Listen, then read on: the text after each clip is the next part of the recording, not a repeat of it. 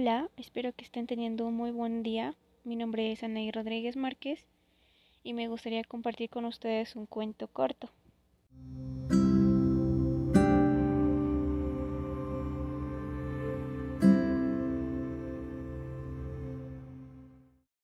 El león que se sentía cordero. Hace mucho tiempo, una mamá oveja encontró un cachorro de león abandonado. Al verlo tan solito, la mamá oveja decidió acogerlo y criarlo con sus hijos. El pequeño león estaba tan a gusto con los corderos que creció pensando que él también era uno de ellos.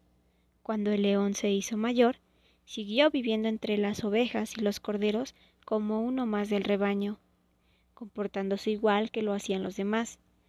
Las demás ovejas sabían que él era diferente, pero lo habían aceptado. El león pastaba con las ovejas, dormía con las ovejas e incluso emitía unos sonidos muy parecidos a los balidos de las ovejas. Un día apareció por ahí un gran león, viejo y sabio, dispuesto a lanzarse sobre las ovejas para llevarse una para la cena. Mientras analizaba escondido en la distancia cuál era la oveja más lenta y por lo tanto la más fácil de cazar, el viejo león vio a un león joven pastando entre ellas. El viejo león no sabía de su asombro. Se le veía tan tranquilo entre las ovejas que no se le podía creer. Después de pensarlo unos segundos, el viejo león decidió ir a por el león joven, a ver qué pasaba. Cuando las ovejas vieron llegar al león, se asustaron y salieron corriendo. El joven león hizo lo mismo. El león viejo corrió tras él hasta que consiguió pararlo. Por favor, por favor, no me hagas daño. No soy más que una débil oveja, dijo el joven león. El león viejo comprendió que aquel león no sabía lo que realmente era. Si vienes conmigo hasta aquel estanque, prometo no hacerte daño ni a ti ni a tus hermanas. El león joven aceptó el trato y fue hasta el estanque.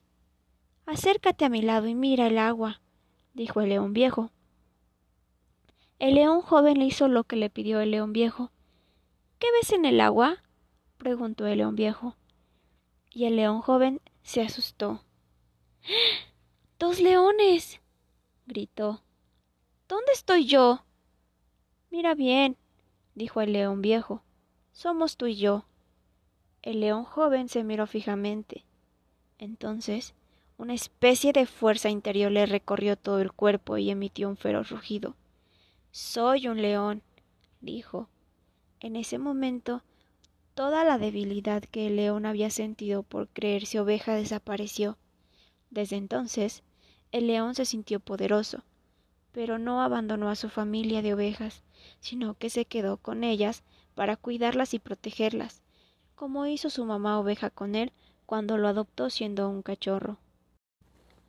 Autor Anónimo